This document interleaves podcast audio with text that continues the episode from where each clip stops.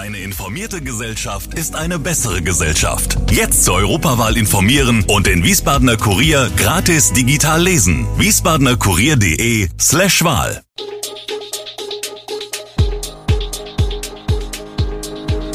Gude, unser morgendliches News Update. Das Wichtigste aus Wiesbaden für Sie im Überblick. Guten Morgen aus Wiesbaden an diesem 11. Juli. Wiesbadener Immobilienpreise massiv gestiegen, Verzögerungen am Frankfurter Flughafen und Pipeline Nord Stream 1 wird abgeschaltet. Das und mehr hören Sie heute im Podcast. In Wiesbaden sind die Immobilienkaufpreise für Eigentumswohnungen sowie Ein- und Zweifamilienhäuser wieder massiv angestiegen.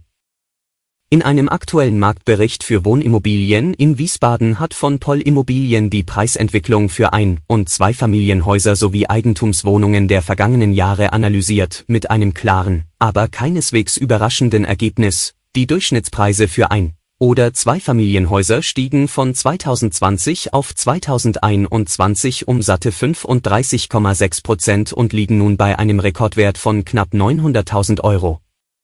Auch bei den Eigentumswohnungen sieht es nicht viel besser aus. Hier stiegen die Kaufpreise um 29,6 Prozent, was einem aktuellen Durchschnittspreis von knapp 408.000 Euro entspricht. 2400 E-Tretroller von vier Anbietern gibt es in Wiesbaden. Dass sie häufig kreuz und quer in der Stadt abgestellt werden, ist weiterhin Thema.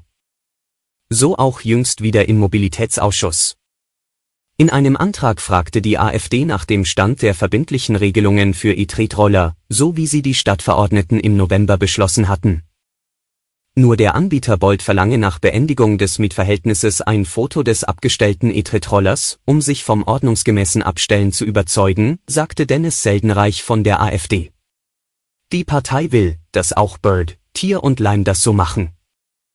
Man sei im Austausch, die Anbieter arbeiten intensiv an Konzepten, sagte der Umwelt- und Verkehrsdezernent Andreas Kowol von den Grünen. Nach seiner Erfahrung habe sich die Situation mit den Fehlern beim Abstellen etwas gebessert. Noch in diesem Jahr werde das Dezernat einen Vorschlag zur Sondernutzungssatzung vorlegen. Was die Einbeziehung der Vororte angehe, warte man auf ein Signal der Ortsbeiräte. Das Hoffest in der der Domäne Mechtelshausen lockte viele Menschen von der Stadt aufs Land. Rund 2000 Besucher und mehr waren in den Vorjahren die Regel, man werde wieder an diese Zahl anschließen, sagte Markus Böhm, Geschäftsführer der Wiesbadener Jugendwerkstatt. Die städtische Jugendwerkstatt ist Betreiber der Domäne. Viele Besucher kamen mit dem Fahrrad, andere mit Autos, für die auf einer Wiese ein Parkplatz angelegt war. Für Stadtkinder war es ein besonderes Erlebnis, den Ort kennenzulernen, an dem es vor Pflanzen und Tieren nur so wimmelt.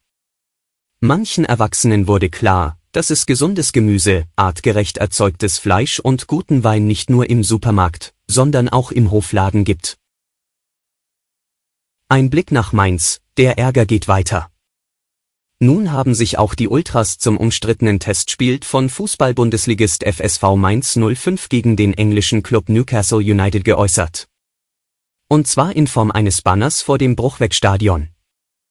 Werte verraten, das Leitbild begraben ist darauf ebenso zu lesen wie die Initialen der Ultraszene Mainz und Subsidy.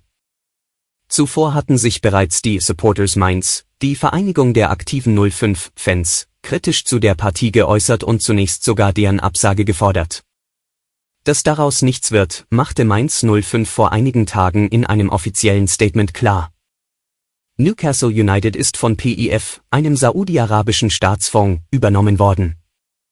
Vorsitzender von PIF ist der saudische Kronprinz Mohammed bin Salman. Der Wüstenstaat steht unter anderem wegen Menschenrechtsverletzungen stark in der Kritik. Das Testspiel zwischen Mainz 05 und Newcastle United findet während des Trainingslagers der 05er statt. Gespielt wird am 18. Juli im österreichischen Kufstein, rund 50 Kilometer entfernt von Grassau, wo sich die Mainzer vom 13. bis 20. Juli auf den Saisonstart vorbereiten. Am Frankfurter Flughafen ist es am Wochenende für Reisende erneut zu erheblichen Verzögerungen gekommen. Eine Sprecherin des Flughafenbetreibers Fraport bezeichnete die Situation am Sonntag als angespannt. Es habe langen Wartezeiten gegeben. Von einem geregelten Betrieb könne am Sonntag nicht gesprochen werden, hieß es weiter. Warteschlangen bildeten sich am Sonntag in allen Teilen der Passagierabwicklung bei Check-in, Sicherheitskontrolle, Abreise, Ankunft und Gepäckausgabe. Am Samstag war es vor allem bei der Gepäckausgabe zu Verzögerungen gekommen. Befürchtete chaotische Zustände habe es an diesem Wochenende indes nicht gegeben, sagte die Fraport-Sprecherin. Ab heute wird die wichtigste Erdgasverbindung von Russland nach Deutschland abgeschaltet. Grund sind reguläre Wartungsarbeiten an der Ostseepipeline Nord Stream 1. Diese werden jedes Jahr durchgeführt, aber dieses Mal gibt es die Sorge, dass Russland die Leitung nach der Wartung nicht wieder aufdreht. Laut Betreibergesellschaft soll die Leitung am frühen Morgen des 21. Juli wieder geöffnet werden. Die große Sorge in der Bundesregierung und bei der Bundesnetzagentur ist jedoch, dass Russland nach Abschluss der Arbeiten den Gashahn nicht wieder aufdreht. Zuletzt hatte der russische Staatskonzern Gazprom die Liefermengen durch die 1200 Kilometer lange Leitung zwischen Russland und Mecklenburg-Vorpommern schon deutlich gedrosselt und auf Verzögerungen bei Reparaturarbeiten verwiesen. Nach Darstellungen Russlands hingen diese mit Sanktionen zusammen, die der Westen wegen des Angriffs auf die Ukraine gegen Russland verhängt hatte. Bundeskanzler Olaf Scholz hatte die Begründung als vorgeschoben kritisiert. Zuletzt war die Leitung laut Bundesnetzagentur nur zu etwa 40 Prozent ausgelastet, was zu weiter steigenden Preisen am Gasmarkt führte. Alle Infos zu diesen Themen und noch viel mehr finden Sie stets aktuell auf wiesbadener-kurier.de. Gude Wiesbaden ist eine Produktion der VRM von Allgemeiner Zeitung, Wiesbadener Kurier, Echo Online und Mittelhessen.de. Redaktion und Produktion die NewsmanagerInnen der VRM. Ihr erreicht uns per Mail an audio.vrm.de.